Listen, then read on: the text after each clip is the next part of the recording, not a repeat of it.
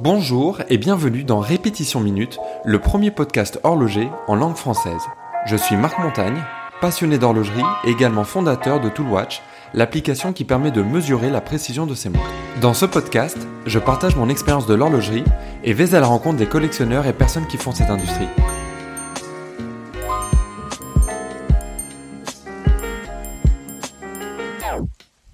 Bonjour à tous, aujourd'hui je vous présente un épisode un petit peu spécial car enregistré pour la première fois à distance en raison de la crise actuelle liée au coronavirus. À l'autre bout du micro, j'ai avec moi un autre confiné, Pierre Guerrier, cofondateur de la marque Riskers, qui va nous parler des différentes étapes pour créer une marque de montre. Cela fait plusieurs mois que nous avions parlé de faire cet épisode, je suis donc ravi d'avoir enfin pu le faire. Salut Pierre, comment vas-tu? Ça va très bien Marc, un grand merci donc euh, de créer ce, cet échange. Euh, qui est une grande première pour Riskers d'ailleurs. Bon bah génial. Alors avant de, de parler euh, de, de la marque, est-ce que tu pourrais te présenter un petit peu toi pour nos éditeurs, puis notamment ton, ton parcours dans l'industrie euh, horlogère? Alors oui, en quelques mots, euh, moi j'ai fait toute ma carrière au sein du groupe Richemont. Donc une première moitié de carrière où je suis dans les services groupes, services de support marketing. moi j'étais plus spécialisé sur les marques horlogères, donc pour faire un peu le point sur leur positionnement et voir si elles étaient euh, bien en cohérence avec euh, ce qu'on appelle leur ADN et euh, leur territoire légitime. Ouais. Et avec l'autre aspect, c'était aussi de nourrir toutes ces marques-là avec toutes les attentes qu'on pouvait remonter de la part des clients. Et dans un second temps, j'ai voulu mettre un peu les mains dans le cambouis parce que là, cette posture de consultant était très sympa, mais au bout d'un moment, on a envie de passer de l'autre côté du miroir et c'est dans ce contexte que j'ai rejoint Piaget. Et tu aimais déjà les, euh, les montres à l'époque avant de, de travailler dans, dans ce milieu-là ou euh, la passion t'est venue après? Alors, je dirais pas que c'était une passion dévorante, mais j'ai toujours eu bien sûr une, une forte attraction euh, vis-à-vis des montres. Euh, notamment, je suis franco-polonais et, et j'entendais beaucoup parler de Patek, de Patek Philippe, qui était vraiment le mythe absolu dans la famille. Euh, et puis non, et puis après c'est devenu, je pense, en travaillant, euh, je crois que j'ai découvert que je connaissais cet univers que de façon très superficielle. Et alors, qu'est-ce que tu faisais chez, euh, chez Piaget? Alors chez Piaget, c'était très intéressant. Euh, on m'avait proposé deux challenges en quittant, euh, en quittant euh, Richemont Group.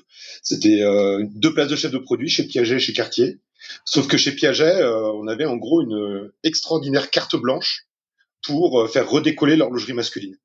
Donc j'ai sauté dans l'aventure Piaget et euh, je l'ai pas regretté une seconde. Et alors, à quel moment tu t'es dit euh, j'ai envie de créer ma propre marque de montre? Alors bon, bah, ça plaira à des amateurs d'horlogerie parce qu'en plus c'est vraiment la réalité. C'est à partir du moment où j'ai commencé à quitter le département marketing, j'ai fait sept ans, enfin cinq ans de développement produit. Et puis il était temps après de, de diversifier, de voir d'autres départements. Et j'avoue que j'ai jamais retrouvé euh, l'excitation euh, autour de la création, autour du développement produit et j'ai vraiment voulu euh, revenir euh, revenir à cette excitation première. D'accord. Et tu travaillais sur quel euh, quel produit justement à l'époque? Alors nous, moi je travaillais, j'étais j'étais en charge de d'altiplano. Ouais. Euh, juste avant le redémarrage de la saga d'Aircore. Donc c'est c'est à ce moment-là où on a complètement repositionné Altiplano pour lui donner un positionnement technique et esthétique euh, fort et différenciant. Et j'avais une autre mission qui était avec l'équipe euh, de démarrer euh, la croissance de Piaget sur le segment de la haute horlogerie, ce qui n'était pas du tout évident parce qu'on n'avait pas trop de légitimité à, ce niveau-là. Donc il avait fallu trouver euh, un chemin spécifique pour Piaget. Et ça aussi, c'est une aventure très intéressante. Et alors, je reviens là à ce que tu disais sur la, la première partie, donc plutôt chez, chez Richemont. Euh, comment tu faisais pour remonter des, euh, des insights de la part des, des clients, futurs clients, euh, que tu ensuite retransmettais aux marques? Comment tu comment tu te nourrissais? Bah, on avait des dispositifs d'études très très variés hein. selon les sujets. Il y avait des, des, des, thématiques plus produits, des thématiques un peu plus de fond. Nous, ce qu'on essayait de faire quand même, c'était de, de décortiquer un peu tout ça, essayer de rendre ça un minimum opérationnel pour que derrière, si tu veux, des patrons de marque ou des patrons de marketing, des patrons de communication puissent trouver des leviers pour rentrer un peu plus en résonance avec ce qu'attendent les personnes et corriger euh, d'éventuelles, euh, euh, comment dire, dérives dans le sens marin du terme euh, pour les marques quand elles sortaient un petit peu de leur territoire euh, euh légitime. Et alors, tu vois, tu, parlais là de le, côté, l'excitation du, du, produit te, manquait un petit peu. comment tu te disais que ce que tu apportais allait vraiment répondre à, un besoin, enfin ou combler un vide, ou comment tu, tu voyais que tu allais pouvoir te différencier? Parce qu'on pourrait dire euh, euh, tiens si je veux juste euh, retrouver l'excitation du, du, produit bah je retourne dans le département de produit chez Piaget ou chez une autre marque par exemple et tu peux le faire mais pourquoi la volonté de de le faire soi-même et d'apporter quelque chose de différent? C'est une excellente question. Je pense qu'il y avait une motivation personnelle et une motivation professionnelle. la motivation personnelle, c'est que j'ai une famille d'entrepreneurs. je crois qu'on est, la première génération, mes frères, à avoir un, un patron dessus de nous. Euh, C'était en tout cas le cas. Et donc je m'étais toujours dit que je voudrais un jour monter quelque chose. Et j'approchais de mes 40 ans, donc euh, il y a une question très simple qui se posait à moi, qui était de se dire est-ce que ça c'est juste un rêve que je caresse dans un coin de mon esprit et que je laisse dormir gentiment parce que je sais que au final c'est pas vraiment quelque chose qui m'anime, ou alors au contraire c'est vraiment un projet et là c'est le moment où jamais. Donc ça c'était vraiment pour la motivation personnelle et pour la motivation professionnelle je te dirais que je pense que tout marketeur ou tout développeur de produits euh, me comprendra, mais il y a toujours un moment, même si tu as une énorme liberté dans, au sein d'une maison, euh, te dire que tu vas pouvoir, toi, en toute liberté, pouvoir faire euh, ce que tu penses être juste, ajusté à justement toutes ces attentes clients et en même temps sortir un projet qui te sort un peu des tripes. Je pense que vraiment la seule solution, c'est de te lancer à ton propre compte. Je comprends bien, ouais. Et alors, comment tu euh, comment tu démarres ça? Par quoi tu, tu, Quelle va être la première étape? Est-ce que tu vas plutôt euh, euh par, être euh, sur le design? Est-ce que tu vas regarder plutôt tout ce qui est mouvement? Comment tu démarres en fait? Alors en fait c'est très simple. Euh, enfin moi j'ai toujours été marqué euh, par un exemple dans l'industrie du luxe qui me paraissait extrêmement pertinent, même si je l'ai adapté un peu à notre sauce. C'était un peu l'exemple de Van Cleef Arpels qui avant de avant même de commencer à poser le crayon euh, sur un papier, euh, d'abord euh, essayer de trouver une histoire forte et décortiquer un petit peu cette histoire pour après une fois qu'elle était bien délimitée, qu'elle paraissait suffisamment forte et à embarquer le maximum de personnes autour. À ce moment-là, on la racontait à des designers. Et les designers retranscrivaient dans le produit ce qu'ils entendaient. Et les résultats étaient toujours d'une grande force. Et je me disais que ça vraiment, c'était une démarche qui me paraissait particulièrement intéressante. Donc tu es venu toi avec euh, avec tes histoires, tes, tes univers et donc euh, si tu reproduis ce modèle, tu le transmets à un, designer. Euh, comment tu comment tu trouves un designer? Comment ça s'est passé la relation avec lui? Alors le designer, il faut bien savoir que c'est un choix qui est extrêmement compliqué parce que ça dépend vraiment d'abord de ce qu'on souhaite faire et ça dépend aussi beaucoup du positionnement pris. Et je me suis rendu compte et, et c'est un petit peu le nœud gordien euh, qui est un peu euh, attaché à notre progression, c'est qu'on s'est tous retrouvés euh, entre professionnels du luxe à travailler sur un segment Access. Donc c'était un petit peu décalé, c'était assez rigolo. Et j'ai rencontré moi des designers par exemple spécialisés dans l'Access. Et j'arrivais pas à y trouver mon compte. C'était vraiment, j'avais l'impression que ouais. j'étais face à des personnes brillantes, mais vraiment brillantes, mais qui étaient euh, euh, enfin, je dirais pas polluer parce que c'est péjoratif, mais euh, mais vraiment qui, qui limitaient leur coup de crayon au centime que ça allait générer en termes de construction.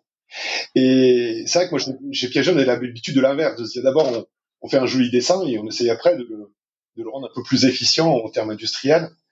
Et déjà ça, c'est une première chose, quoi. C'est euh, soit on se laisse emprisonner par un secteur, par un segment, et on se dit on accepte de travailler avec des professionnels de ce segment, euh, et nous, ça n'a pas trop été le cas. On a voulu vraiment un artiste. Et qui dit artiste, ben, dit coup de crayon particulier. Et c'est là où on est tombé, retombé finalement, parce que c'est quelqu'un que je connaissais, entre les pattes de Malo, qui est un artiste plus que complet. Et alors, donc lui, il, enfin, il vient du design horloger. Quel est son parcours? Alors son parcours il est, il est, extrêmement intéressant parce que il a une formation plutôt euh, généraliste. Après c'est quelqu'un euh, sur lequel le groupe a misé parce qu'il a fait la Creative Academy à Milan. Euh, il a ensuite euh, intégré Vacheron, donc Richemont, pardon, excuse-moi, oui, exactement. Euh, il a ensuite intégré Vacheron, où il a énormément appris. Et après, il a eu envie, et c'est là où son parcours n'est absolument pas conventionnel, parce qu'on pourrait se dire, une fois qu'on est designer chez Vacheron, on est heureux. Euh, et lui recherche, est vraiment en recherche de diversité.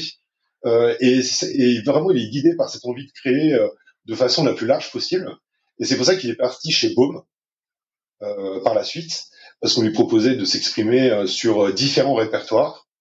Et finalement, même chez vous, au bout d'un moment, la maison entre guillemets était trop petite et il voulait avoir un périmètre encore plus large de création c'est quelqu'un qui aime à la fois dessiner, euh, enfin faire du graffiti, faire euh, du tatouage, qui aime dessiner des meubles, des baskets, mm. euh, des, des, montres. Enfin, c'est un artiste vraiment au sens complet du terme. Et alors, une fois qu'on a le, le, design comme ça, j'imagine, bon voilà, vous vous, vous mettez d'accord sur un design par rapport aux histoires que, que tu racontais.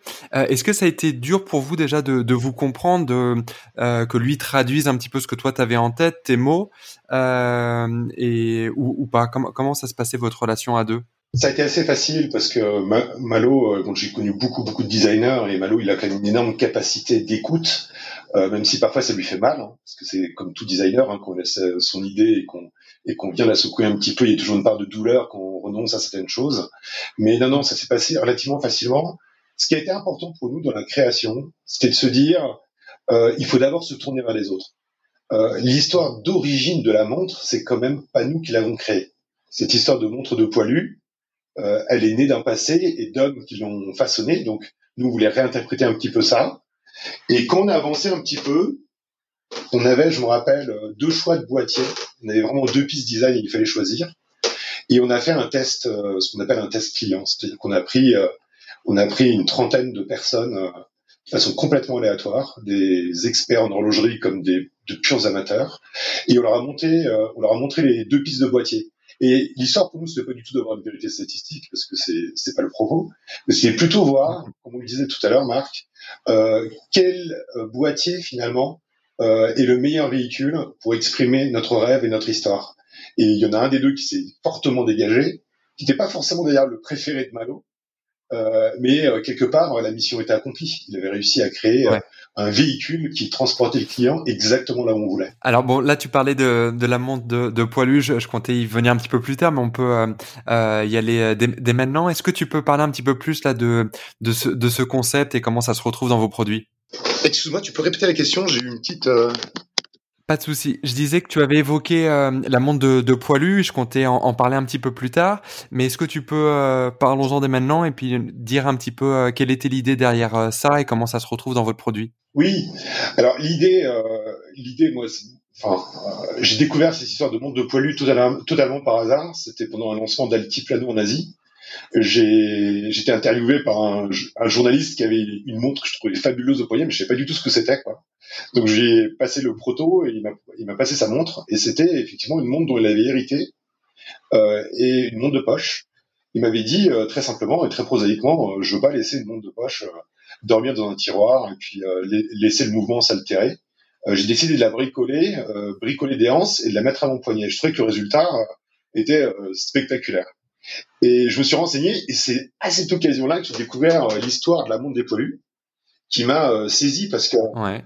Euh, moi, j'ai toujours été, à titre perso, très très interpellé par la Première Guerre mondiale parce que euh, je trouve que c'est un conflit. Euh, on a vraiment eu toutes les toutes les couches de la société de personnes vraiment ordinaires qui n'étaient pas des soldats confrontés à quelque chose pour lequel elles n'étaient pas préparées et qui se sont adaptées, qui ont dû trouver des, des, des, des, des ressorts à l'intérieur d'eux-mêmes pour, pour affronter cette horreur. Et vraiment, à chaque fois, j'étais vraiment extrêmement marqué par ça.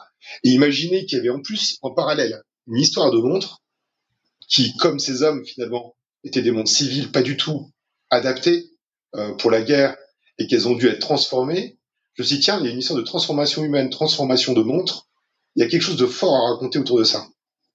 Alors après, je fais très attention. Hein. Je crois que tu as beaucoup de puristes d'horlogerie qui te diront euh, c'est pas la première fois euh, euh, qu'on a mis une montre au poignet, qu'il y a eu des, il y a eu, en horlogerie, de toute façon, c'est très dangereux de dire que la première fois a été à tel moment parce que on se rend compte euh, que c'est un univers où tout a été inventé très tôt et il y a eu beaucoup de créativité. Mais disons que je dirais que c'est la première fois que ces montres sont mises au poignet de façon aussi massive. Et d'ailleurs, LIP, par exemple, ne tarde pas industrialiser ces bricolages. je, je sais pas si tu te rappelles, c'est ces très beaux visuels de la LIP, la montre de la victoire, où tu vois un poilu avec un montre de poilu. Euh, donc voilà, donc l'idée c'était pas de se dire on va faire quelque chose que personne n'a jamais fait, ça serait présomptueux. Même là, il y a deux ans, Omega a ressorti euh, une montre des tranchées à l'identique. Nous l'idée c'est de se dire comment de cette histoire-là, on raconte une histoire qui lie le passé et le présent. C'est comment on transpose. On n'est pas vraiment dans la reproduction euh, du passé, on est plutôt dans la transposition. Et alors, donc bon voilà, tout ça c'est des éléments un petit peu euh, du, du, design, puis on en, on en a parlé. Euh, et comment ça se passe ensuite côté euh, côté mouvement? Euh, Qu'est-ce que vous avez euh, mis dans, dans vos montres? Où est-ce que vous les avez Où est-ce que vous avez trouvé vos mouvements? Comment ça a impacté le design aussi? Alors le mouvement, on l'a on l'a intégré dès le début quelque part. C'est-à-dire que on savait qu'on allait partir sur une base de mouvement euh, on voulait un automatique avec date, et là t'imagines bien que euh, que ça soit chez ETA ou, ou chez CETA ou chez euh, STP, c'est exactement le même pointage. Donc on savait dès le début où placer la date, où passer la seconde, enfin tout était déjà calé, même. Il nous, était, il nous était très très difficile de savoir dès le début chez quel fournisseur de mouvement on allait passer parce que ETA, comme tu sais, a considérablement réduit euh, ces approvisionnements euh, euh, des marques de notre type. et en fait, c'est un peu l'opportunité qui a fait la chose. C'est-à-dire que STP, à ce moment-là, au moment où on était prêt à lancer le prototypage, était finalement le fournisseur qui, qui était prêt à s'engager sur nos volumes avec nous. Quoi. Et alors, quel est l'ordre de grandeur de, de prix d'un mouvement, par exemple? Pour un mouvement basique, automatique, avec la date, c'est quel ordre de grandeur? Euh, alors, euh, le prix du mouvement, euh, après, il dépend beaucoup, beaucoup, beaucoup des volumes. Hein. C'est, euh, c'est, c'est des catalogues. Enfin, après, tu as toujours des petites euh, marges de négociation, mais on est autour de, je peux pas dire le prix exact, mais on est autour de 100 balles. C'est juste pour avoir un, ordre de grandeur et c'est euh, pour te poser la question suivante. Est-ce que ça veut dire que voilà, euh, n'importe qui pourrait venir avec euh, avec une commande et, et s'approvisionner en mouvement et puis puis tenter de, de créer sa propre montre? Alors pas tant que ça. C'est facile d'accès? Non, non, non, pas du tout. Moi, je trouve que c'est pas du tout facile d'accès. On ne demande vraiment pas de blanche. Euh, alors moi personnellement, euh, on n'a pas du tout joué aux aventuriers. Euh, moi, j'ai aucune compétence en production pure. et on est passé par, par des experts qui coordonnent tout l'aspect technique, donc du développement, par la, en passant par la production et par après la logistique.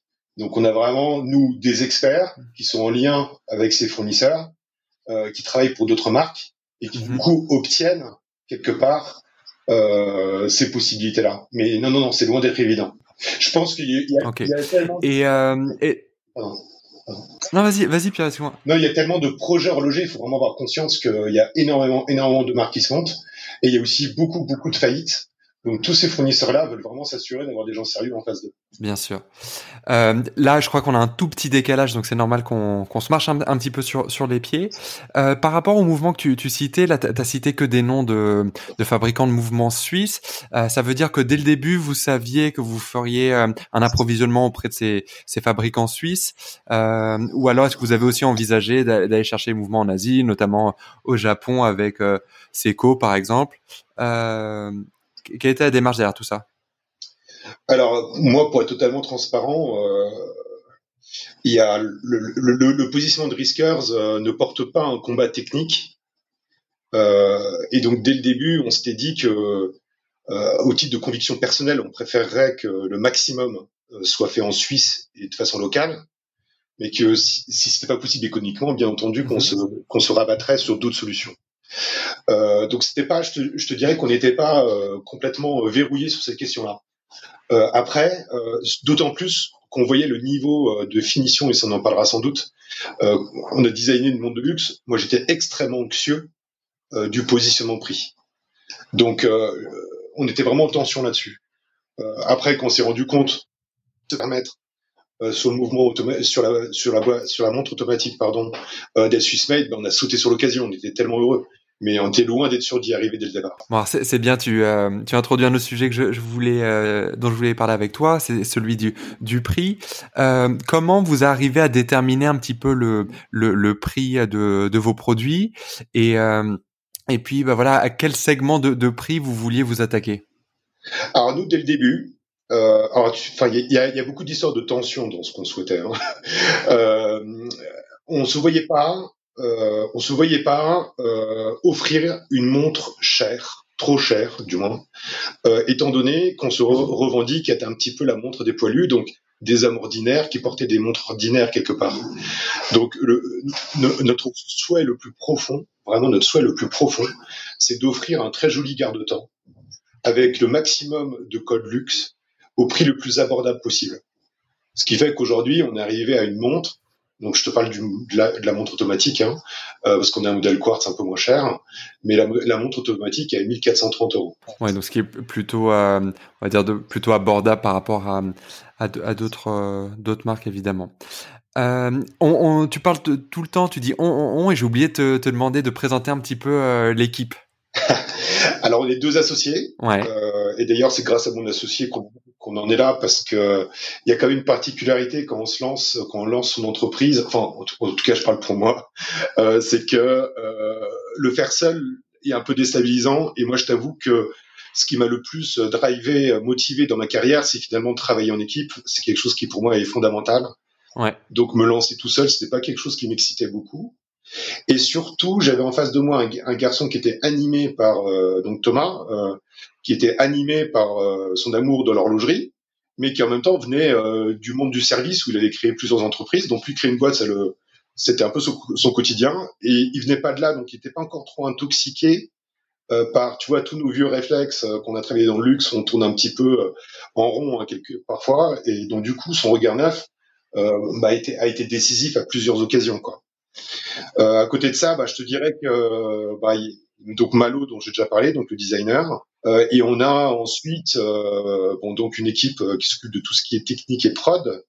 On a une illustratrice, donc ça on en parlera sans doute plus tard, mais donc on a une illustratrice qui travaille pour nous et euh, une stagiaire depuis euh, depuis un mois. Ok, alors donc là voilà, on a une équipe, on a euh, un produit, on a le, le, prix. Comment ça se passe ensuite la, la distribution? Comment tu tu présentes à, à enfin à des revendeurs? Enfin d'ailleurs, je sais pas si vous passez par des revendeurs ou, ou, si vous êtes exclusivement en direct. comment ça se passe tout ça? Alors pour l'instant, c'est une étape à laquelle on n'est pas encore passé. Euh, on a rencontré différentes personnes, mais bon, avec le confinement, en plus, ça nous a considérablement euh, euh freiné. Tu m'étonnes. Euh, non, l'idée, l'idée, c'est que on a lancé un Kickstarter en novembre-décembre, de façon à pouvoir lancer la prod des montres, se financer, financer une partie du moins de la prod des montres. et pour arriver à cet objectif, on a travaillé un an en amont en essayant de partager au maximum de gens notre démarche, en essayant d'agglomérer le maximum de, de personnes autour de nous, et de façon à arriver euh, en novembre-décembre à une campagne de précommande euh, en ayant rassemblé une espèce de, enfin, je ne vais pas dire communauté parce qu'on a l'impression que c'est une secte regroupée dans un lieu, mais en essayant, d'avoir regroupé le maximum de personnes autour de nous euh, et avoir créé assez d'amis pour que ça fonctionne et ça a fonctionné. Et pour l'instant, on est encore dans un système de vente en direct, surtout sur notre site internet, mais on a beaucoup euh, d'idées euh, pour la distribution. Tu veux qu'on en parle maintenant Bah oui, bah, euh, volontiers, ouais. Alors l'idée, euh, l'idée, bon, il faut pas être présomptueux. on a besoin du réseau traditionnel. Enfin, surtout de notre cas, c'est très marrant. qui ont quand même besoin de tenir la montre physiquement, même s'ils l'achèteront pas forcément en ligne, mais de voir la montre. donc ça veut dire qu'on a un lieu où les exposer. On a besoin d'experts pour répondre aux questions.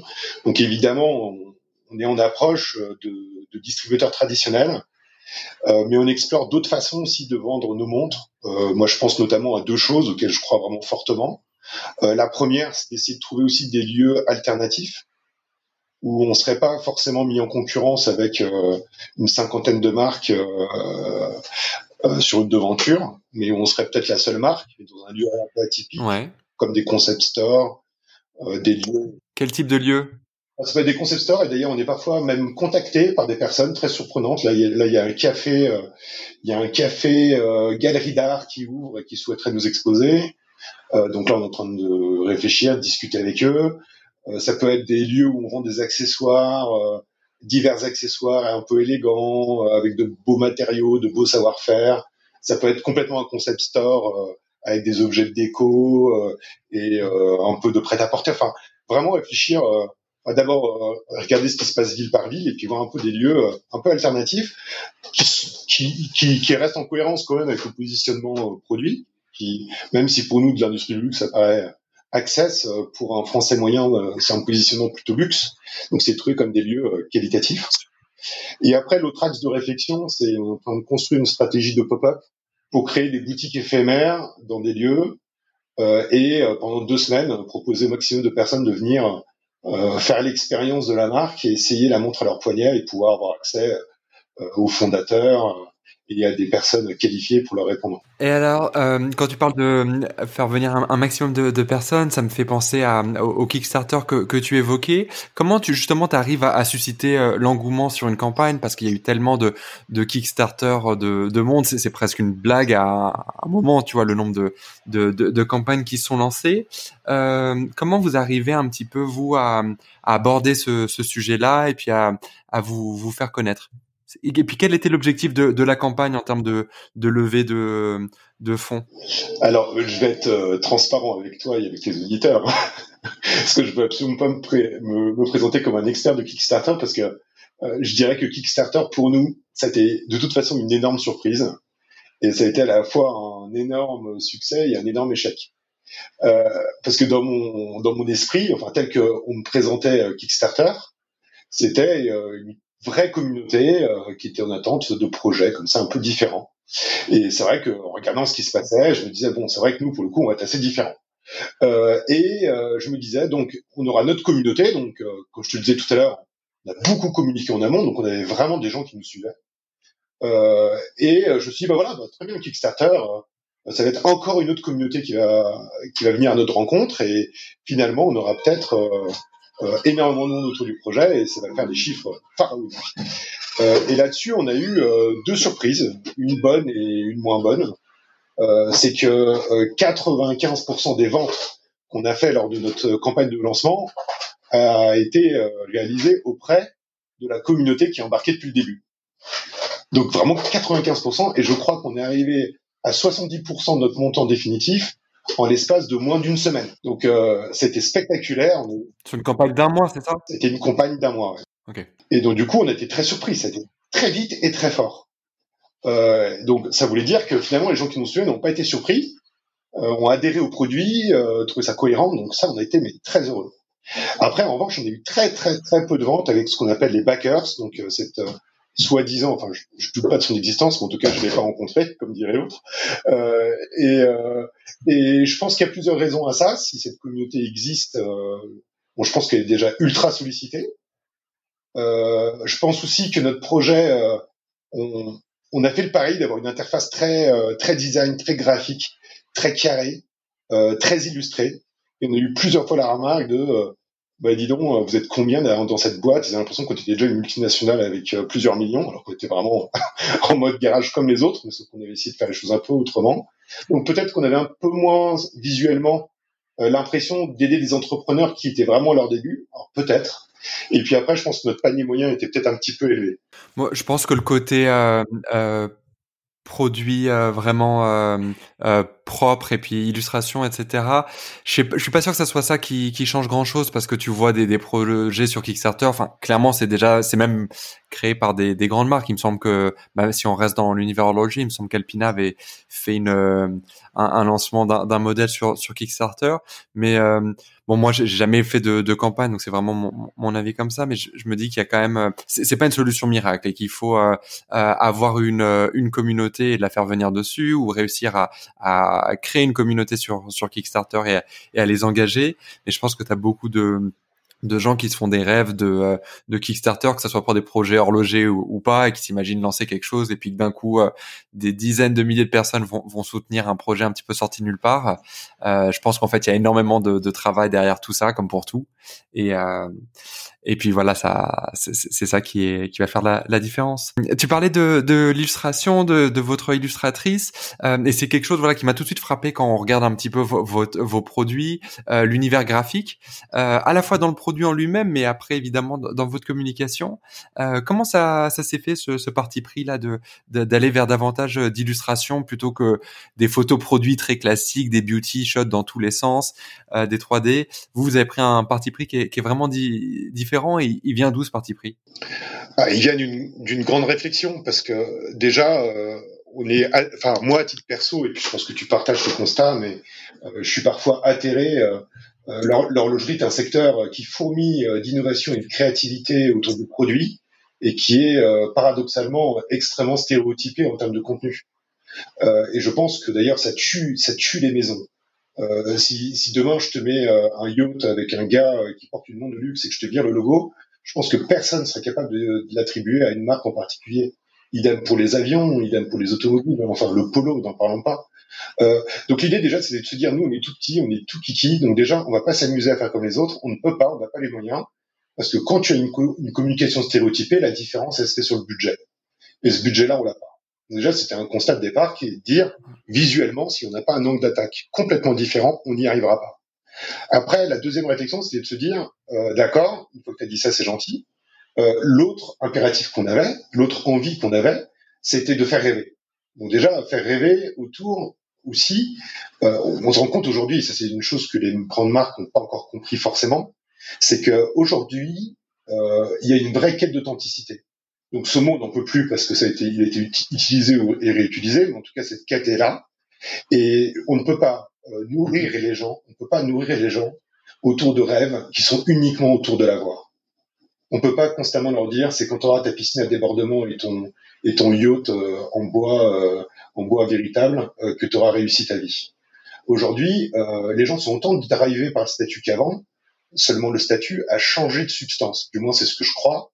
Aujourd'hui, quand tu achètes une montre, c'est moins pour dire que tu as réussi et que tu es un mec euh, qui gagne énormément d'argent que pour dire qui tu es. Ça exprime une, quelque chose que tu es ou que tu souhaiterais être.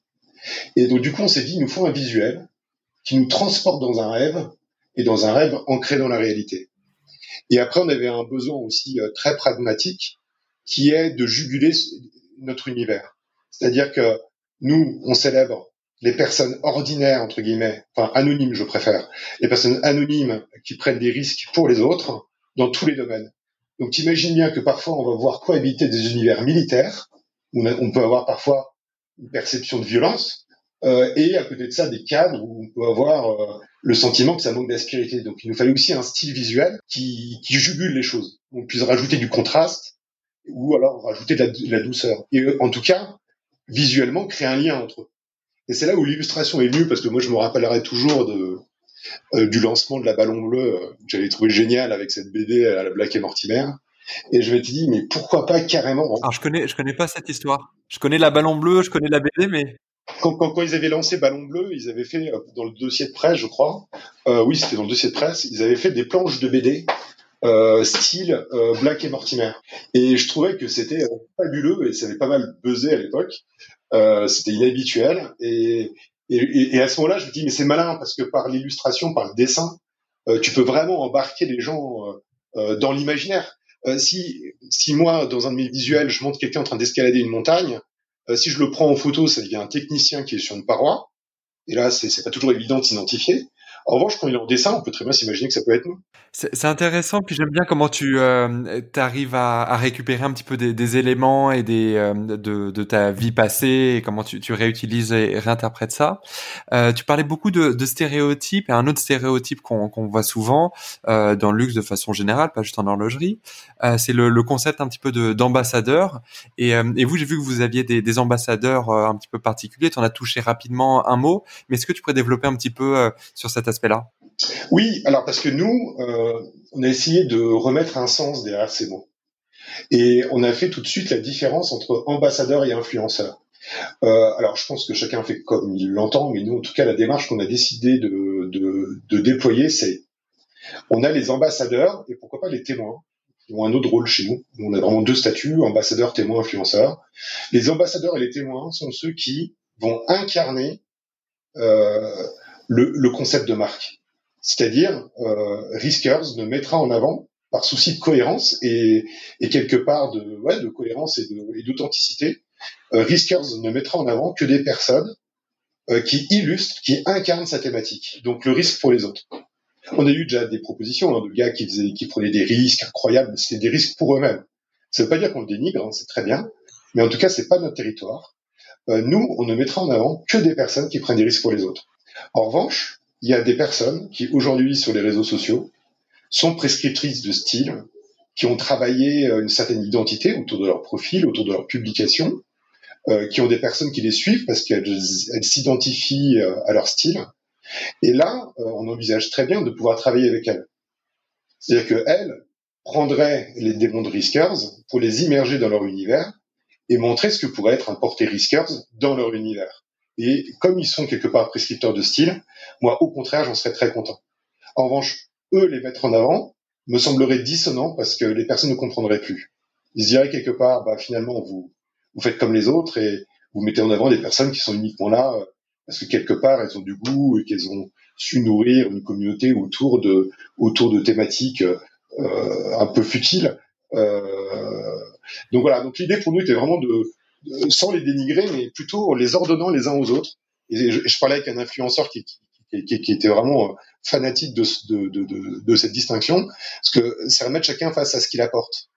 Euh, l'ambassadeur, nous les ambassadeurs qu'on a choisis, bon à part les troupes de montagne, tu me diras, euh, mais les ambassadeurs qu'on a choisis ne sont pas nécessairement euh, extrêmement puissants en termes de nombre d'abonnés. Mais c'est pas ce qu'on cherche chez eux. Ce qu'on cherche, c'est le contenu de leur vie. En revanche, chez un influenceur, on va chercher une adéquation entre son style et ses, et ses followers. Et alors, est-ce que tu peux euh, bah, justement présenter un petit peu plus ces, ces, ces ambassadeurs là, qui, ils sont? Il me semble qu'à chaque fois vous avez un ambassadeur qui lui-même est rattaché à un de vos produits. Euh, donc, est-ce que tu, ouais, tu, tu, peux illustrer un petit peu euh, ce que tu disais avant en, en expliquant un petit peu les, les personnes en particulier, le choix derrière ces, ces personnes-là? Ouais.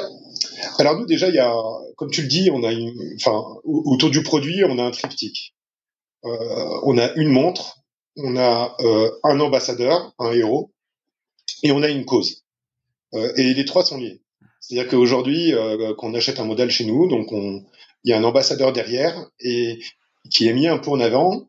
Euh, et il se met en avant dans les trois quarts des cas, enfin dans 100% des cas même, il se met en avant parce qu'il porte une cause et qu'une part des ventes va incrémenter cette cause. Et c'est comme ça aussi euh, qu'ils ont accepté ce genre de deal parce que c'est des personnes extrêmement discrètes. Donc on a, euh, alors je vais d'abord peut-être te parler des ambassadeurs traditionnels entre guillemets, et puis après du partenariat complètement atypique qu'on a eu avec euh, les troupes de montagne. Euh, alors, on a euh, on a Pierre Muller, euh, qui est un médecin urgentiste. Donc, on va raconter sa vie sur notre blog hein, pour ceux que ça intéresse. On va raconter d'ailleurs la vie de tous nos ambassadeurs sur notre blog. et lui, c'est un c'est un type incroyable. il est urgentiste. À côté de ça, il est médecin embarqué dans les hôpitaux qui vont secourir euh, les personnes en montagne.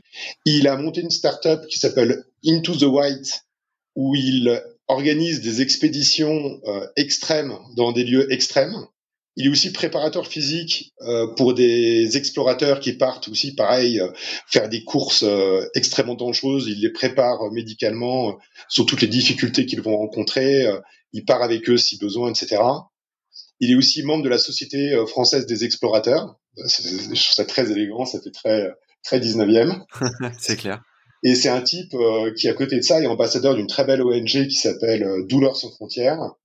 Euh, et euh, il a souvent été engagé sur le terrain au nom de cette ONG, et notamment au Kurdistan irakien, où il est intervenu sur des zones libérées de Daesh, où il a mis en place des cellules psychologiques pour aider les populations civiles à essayer de retrouver un bout de vie, quoi. Enfin, les enfants soldats, les femmes esclaves sexuelles, les, toutes ces personnes qui ont vu la mort de près et parfois de très près.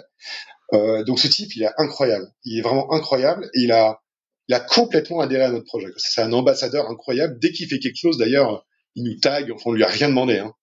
Et euh, donc voilà. Donc lui, euh, c'est l'ambassadeur de notre modèle euh, Chapter 3. Et on essaye à chaque fois, euh, sauf pour un produit d'ailleurs, qui est notre intemporel, mais on essaie de glisser des codes dans la montre qui racontent son histoire. Donc par exemple, de la Chapter 3, le cadran est bleu parce que son ONG euh, Douleurs sans frontières a cette couleur comme euh, comme code identitaire et l'aiguille rappelle elle est, rouge et orange et l'aiguille rappelle euh, la couleur des hélicoptères de la sécurité civile et c'est marrant parce que du coup quand il parle de cette montre il est hyper ému il aime beaucoup cette montre, il s'est complètement identifié à elle. Et c'est un petit peu ça qu'on voulait euh, créer. Après, on a un autre ambassadeur, donc pour illustrer encore une fois différents exemples de courage pour les autres, on a un autre ambassadeur qui s'appelle Guillaume Daboville, alors lui, euh, ce qu'on a aimé dans son parcours, c'est qu'il cochait toutes les cases pour gagner énormément, énormément, énormément d'argent. Il sort de Dauphine, euh, euh, il rentre dans la grande, dans la grande consommation, tout va bien quoi. Et puis il a une espèce de quête de sens qu'il prend et, et il décide de tout plaquer et de prendre la tête d'une ONG qui s'appelle Enfants du Mekong et à laquelle il se livre corps et âme quoi. Donc il est fascinant c'est un gars très très modeste, mais il est tout le temps sur le terrain. Il est vraiment complètement dévoué à cette cause. Et donc du coup, ça nous a beaucoup intéressé. Alors lui, il est très très dur à attraper parce qu'il n'aime pas du tout se mettre en avant, euh, mais on va quand même raconter, on va quand même réussir à raconter sa vie. Et lui, pour le coup, il est l'ambassadeur du modèle Chapter One, qui est notre intemporel. Donc là, pour le coup, on n'a pas du tout adapté le design à, l'ambassadeur. C'est, on va changer d'ailleurs d'ambassadeur tous les ans autour de ce modèle. Et bien sûr, du coup, la part, la part des ventes va en fond du Mekong. Euh, on a un autre ambassadeur, alors lui, euh, paix à son âme, euh, il est là pour nous ramener à l'histoire des tranchées. Donc c'est le fameux Albert Roche, donc qui est le parrain de notre prologue. Donc nous, nos, nos, le parti pris, c'est que nos noms de produits sont comme un livre dont, dont on feuillette les pages. Il y a des pages qui nous situent dans le prologue, dans ce qui s'est passé avant, le, le mythe fondateur. Et après, on a des chapitres. Et chaque chapitre est une montre. Et voilà, chaque chapitre est une montre, exactement. Et donc là, on a décidé donc de créer un prologue autour de donc une montre prologue 1 autour de Albert Roche, euh, premier soldat de France. Euh, honnêtement, euh, je pense que la plupart de tes auditeurs et toi-même, si tu l'as pas encore lu, euh, si vous lisez cette histoire, vous avez l'impression qu'elle a été inventée. C'est, c'est invraisemblable ce que ce, ce, type a fait. Donc je vous en dis pas plus parce que ça durerait trop longtemps. Et euh, alors le, pour terminer, tu veux qu'on parle du partenariat avec les troupes de montagne? Oui, parce que je trouve qu'il est vraiment euh, atypique un petit peu en termes de, de, partenariat, et puis ça illustre assez bien aussi euh, ce que vous êtes vous et ce que vous essayez de, de faire. Donc, euh, ouais, volontiers pour que tu nous en dises un mot. Ouais. Alors c'est quelque chose de complètement invraisemblable, euh, qui a pas du tout été réfléchi de notre côté, qui nous est tombé un peu comme un, de façon complètement miraculeuse. Un jour, je reçois un coup de fil, euh, euh donc de Jean-Luc, euh, il se reconnaîtra parce que je pense qu'il écoutera ce podcast, et qui, qui m'appelle en me disant bah voilà, écoutez, moi je suis chargé par la brigade des troupes de montagne. Donc la brigade des troupes de montagne, c'est c'est l'entité qui regroupe tout le personnel euh, des troupes de montagne, euh, ça, ça représente quand même 8000 hommes, hein, c'est quelque chose de, de gigantesque, euh, et qui me dit voilà, on aimerait bien euh, développer une montre euh, qui célèbre un peu notre unité. Alors moi, je, t'avoue, à ce stade-là, on n'était même pas au stade proto, on était au stade où on venait juste de décider notre boîtier, quoi, si tu veux. Donc, donc ça arrivait très tôt, et donc du coup, je comprenais pas trop. Je me disais bon bah très bien, moi je bien en parler avec vous on se retrouve à la terrasse d'un café à Annecy, euh, je lui présente le projet, mais de façon très détendue parce que pour moi il pouvait pas être question de partenariat, on n'était rien, on n'existait pas, on n'est pas de montre, et tout de suite il m'a dit qu'il était, euh, je pourrais pas citer le nom de la marque, euh, mais en contact, qu'il y avait déjà des designs hein, avec une marque horlogère de, de renom. sur Genève. et donc du coup, pour moi, on était disqualifié d'office, quoi. Ouais. Donc bon, je me suis dit, bon, on, on, va créer une amitié autour de la marque. J'étais content de le rencontrer, c'est atypique. Et en fait, à la fin, il m'a dit euh, bon, ben, on en reparle, je reviens vers vous. Je reviens vers vous. Pourquoi euh, je, je comprenais pas du tout. Et en fait, au bout de quelques jours, il est revenu en disant bah très bien, euh, le général Givre qui commande la brigade des troupes de montagne à Grenoble veut vous voir. Et là, on se retrouve, euh, on se retrouve à Grenoble avec Malo, euh, cheveux longs, euh, de biker, Thomas et moi, bah, dans l'état-major de la brigade, et à présenter un peu notre projet avec nos tripes. Et, et, finalement, il y a une espèce d'amitié qui s'est créée autour du projet. C'était un truc assez fou. Et le général nous a regardé à la fin de la réunion, nous a dit bon, écoutez, le contrat viendra quand il viendra, mais en tout cas, moi, je serre la main, c'est parti. Génial. Et alors, comment ça, ça se retrouve après dans, le produit? Enfin, qu'est-ce que vous en faites de ce, euh, partenariat-là? Alors il y a eu euh, beaucoup de respect de part et d'autre, et je pense que c'est ce qui a le plus surpris euh, les quelques journalistes à qui j'en ai parlé, qui étaient habitués à ce genre de partenariat, c'est que nous, on a chacun décidé de prendre un risque. eux ont pris le risque d'une marque qui se crée, et nous, on a accepté le risque aussi d'adapter notre design pour intégrer des éléments de leur identité. Alors après, bien entendu, en essayant d'équilibrer les choses et de et de pas dénaturer le design euh, initial, euh, nos codes. Euh, mais on a réussi à travailler ensemble main dans la main. On s'est vu euh, pendant un pendant un mois et demi, on s'est vu euh, toutes les semaines pour parler design. Et on est arrivé à un équilibre. Et, et ce qui nous a rendu extrêmement heureux, c'est que nous, on a eu l'impression de, de de faire vivre finalement pas de la dégrader, mais de faire vivre notre identité en dehors de ces frontières un peu étriquées qu'on avait fini par, euh, par dresser. Et eux, on a eu une très belle réaction où ils ont vraiment eu l'impression que cette montre parlait d'eux de façon subtile et pas trop ostentatoire.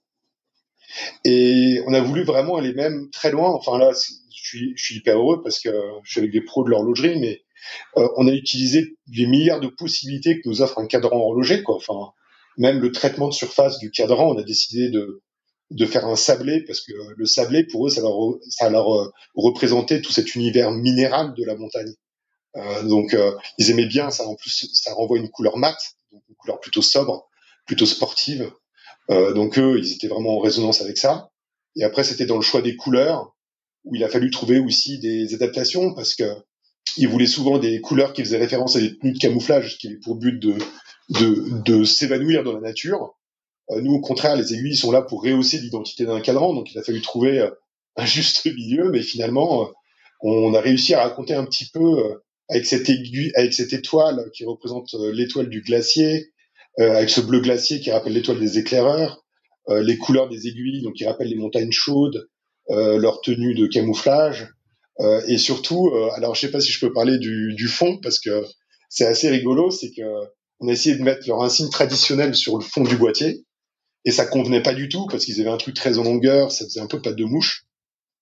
Et finalement, on s'est retrouvé embarqué à les aider à, finaliser un nouveau logo qu'ils avaient en tête. Jean-Luc avait dessiné, donc qui est le chef de projet, qui était un peu le lien entre eux et nous, avait déjà designé un nouveau logo, un peu plus euh, sharp, vous le découvrirez sur le fond du boîtier.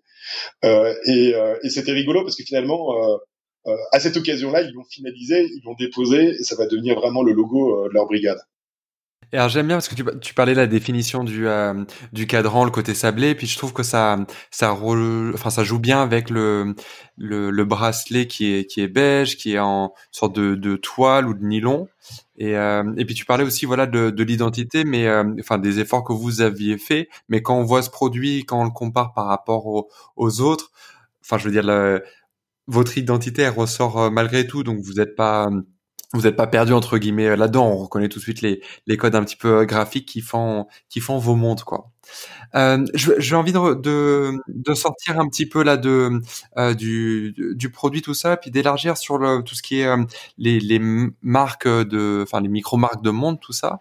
Quelle est ta vision toi de de cet univers là Parce que je, je vais dire ce que j'en pense moi. C'est quelque chose qu'on a je dirais, ça a commencé peut-être, je sais pas, 2013, 2014, commencé à voir les, premières marques. Et puis, il y en a eu énormément, beaucoup, jusqu'à presque un trop-plein, euh, selon moi. Et comment toi, tu, vois un petit peu ces, choses-là et, votre place à vous euh, dans, bah, dans toutes ces nouvelles marques qui se lancent quasiment tous les jours, quoi? C'est une, excellente question. Euh à laquelle je suis, arrivé à une théorie, enfin, qui, qui m'est très personnelle, et qui rejoint un petit peu ce qu'on se disait précédemment, Marc, euh, qui était autour du, du stéréotypage euh, finalement de la communication des marques de luxe et, et a fortiori des marques horlogères. Euh, je pense que ces marques-là n'ont pas entendu l'appel de leurs clients autour de, de choses peut-être un peu plus authentiques, un peu plus spécifiques, un peu plus différentes. et du coup, on a l'impression d'une espèce de communication de masse qui fait qu'ils n'ont pas du tout l'impression euh, qu'on leur raconte des, histoires qui sont réelles, des histoires qui sont vraiment authentiques. Ils n'ont pas du tout l'impression d'avoir une histoire, de partager une histoire unique avec une marque. Et je pense que ce qu'ils essaient de trouver dans, dans ces nouvelles marques qui se montent, euh, c'est justement avoir l'impression de faire partie de quelque chose de spécifique et de vrai, euh, d'accompagner quelque chose euh, euh, qui dépend un peu d'eux, quelque part, ils ont un pouvoir sur la marque, parce que c'est des marques qui se montent, donc qui sont fragiles. Euh, et j'ai l'impression que finalement, c'est une part de marché euh, maintenant à part entière, qui est dédiée un peu à ces, à ces marques-là, et dans lesquelles les clients retrouvent finalement ce que les grandes marques ont renoncé à leur dire par, par frilosité, aussi on peut en parler, euh, par dépositionnement par rapport à certains segments légitimes qui nécessitent des investissements industriels de long terme. Euh, donc finalement, je pense que ça répond à cette soif euh, qu'a le client d'être au cœur de quelque chose de vrai et de quelque chose auquel il a une emprise et de quelque chose dans lequel il peut être intégré. Et non, mais enfin, je, te rejoins parfaitement. Je, je crois qu'il y a quelque chose de, de très euh, euh, exaltant à être vraiment acteur, à être impliqué, et puis pas être juste le euh, le, le, récepteur un peu passif de, de, de de ce qui va nous être proposé comme ça. Enfin, je, je vois très bien l'intérêt que que ça peut avoir pour pour un client, quoi. Ouais, et puis derrière, alors tout n'est pas rose non plus parce que Ce qui est très compliqué, et ça du coup je le dis parce que je pense que parmi tes auditeurs, il y a sans aucun doute des personnes qui, qui songent à elles-mêmes lancer ça parce que ça paraît extrêmement simple. Et je pense que c'est trompeur. Euh, derrière, euh, c'est un peu ce que tu disais tout à l'heure, je pense Marc, euh, si je me trompe pas, mais euh, ce que tu voulais aussi exprimer, c'est que c'est parfois un peu le miroir aux alouettes. On a l'impression qu'il y a énormément de projets, que tout est très successful, ouais. que c'est un Eldorado. C'est très loin d'être le cas. Il y a énormément de faillites dont on parle pas. Il y a beaucoup de rêves brisés. Il y a beaucoup de, personnes qui sont en situation tendue par rapport aux sommes qu'elles ont engagées. Et moi, c'est un grand avertissement que je lance, enfin, de façon très amicale, hein, parce que je, me considérais encore comme étant dans la phase de start de la start-up et rien n'est fait, mais euh, je me rends compte, on m'a toujours dit un projet horloger peut être monté en huit mois. Concrètement, euh, depuis le moment où tu te lances, au, euh, au, moment où tu commences et au moment où tu te lances, si tu te grouilles entre 6 et 8 mois, t'as as ta montre. Hmm. Mais entre 6 et 8 mois, pour moi, t'as rien eu le temps de faire. Et d'abord, je pense qu'il faut partir de la page blanche et se dire, attends, garçon, qu'est-ce que je veux raconter? Et est-ce que ce que je vais raconter, finalement, euh, n'est pas mieux raconté par d'autres? Parce que si c'est le cas, c'est même pas la peine. Euh, on se retrouve dans, on se retrouve en concurrence avec des marques euh, qui ont 15 000 fois plus de puissance. Ça n'a aucun intérêt. La seule chance, à mon avis, pour une marque d'émerger, c'est d'avoir vraiment quelque chose de spécifique à raconter et, et, et c'est cette seule condition qui l'amènera vers un semblant de succès. Bon alors là, le, évidemment, le, contexte il est très, euh, il est très particulier. Mais euh, si on met ça un petit peu de, de côté, euh, quels sont, enfin, quel, est l'avenir pour vous? Quelles vont être les, prochaines étapes? Bon, bah, moi, je joue encore une fois le jeu de la transparence, hein, parce qu'il s'agit que, encore une fois, ceux qui hésitent à se lancer aient quelques informations, parce que nous-mêmes, on, on, a été nourri de personnes qui nous ont aidés, même des ce qu'on estimait ce qui aurait pu ce qui aurait pu être des concurrents. Euh, la première phase, nous, euh, de lancement, elle est elle est réussie à notre échelle, bien sûr. Euh, on a eu l'argent pour lancer la production. On a eu une couverture presse euh, juste magique, quoi. Enfin, on a eu euh, on a eu des parutions qu'on pensait jamais pouvoir avoir et tout ça et tout ça gratuitement. ce qui m'amène à dire qu'on pense souvent aux communautés, pensez aussi aux journalistes ils, aiment beaucoup raconter de nouvelles aventures et très souvent on les oublie et je pense que c'est une terrible erreur. Euh, donc nous, la première phase est réussie et la deuxième va être euh, tout aussi décisive que la première. Donc on a d'un côté euh, l'entreprise donc qui a besoin de fonds euh, pour rétribuer votre serviteur et son associé et toute l'équipe et ensuite pouvoir fonctionner parce qu'on a beaucoup d'argent à dépenser encore dans les mois qui viennent. Donc on est en train en ce moment de travailler sur une levée de fonds euh, en essayant de d'embarquer des investisseurs dans une aventure parce qu'il nous faut des gens patients et, et qui nous fassent confiance, qui tombent des amoureux du projet. Euh, on a notamment, d'ailleurs, c'est très rigolo, on a même un client qui souhaite euh, investir. Enfin, c'est très, enfin, on n'en a absolument pas parlé, mais il, nous a tout de suite proposé. bref, c'est amusant, mais en tout cas, on, donc c'est une aventure extrêmement intéressante parce que là, pour le coup, on fait un plan à deux ans. Je sais que certains souriront, mais pas tant que ça, parce que il s'agit pas juste de mettre des chiffres, mais aussi de coucher ses envies euh, et d'essayer de les dimensionner pour pouvoir euh, les atteindre. Euh, et l'autre challenge, ben, c'est comme tu le disais tout à l'heure, ce qui nous attend aussi, c'est dès que le déconfinement est terminé, c'est comment pouvoir créer une expérience physique entre nous et nos clients. Et donc cette réflexion sur les pop-up stores et sur, sur les distributeurs euh, va vraiment être au cœur de notre stratégie euh, dès septembre. Pierre, merci encore pour, euh, pour ton temps. C'était euh, vraiment un, plaisir bah, d'échanger avec toi puis de voir euh, toute ta passion pour, pour ce joli projet. bah, je vous dis à, bientôt pour un, un, prochain épisode. Et puis d'ici là, je vous invite à découvrir les, les montres Riskers là, dont nous avons parlé sur riskers-watches.com. Et puis, puis à bientôt. Merci Pierre. Merci Marc et merci à tous de m'avoir écouté. J'espère que ça n'a pas été trop long. Au revoir. Merci d'avoir suivi ce podcast. Vous pourrez retrouver les notes de cet épisode sur répétitionminute.com. Vous pouvez également vous abonner au podcast Répétition Minute sur Apple Podcast, Spotify ou autre plateforme et laisser un avis sur iTunes si le podcast vous a plu. N'hésitez pas à partager ce podcast avec vos amis. C'est un joli cadeau et ça coûte moins cher qu'offrir une montre. Merci et à bientôt.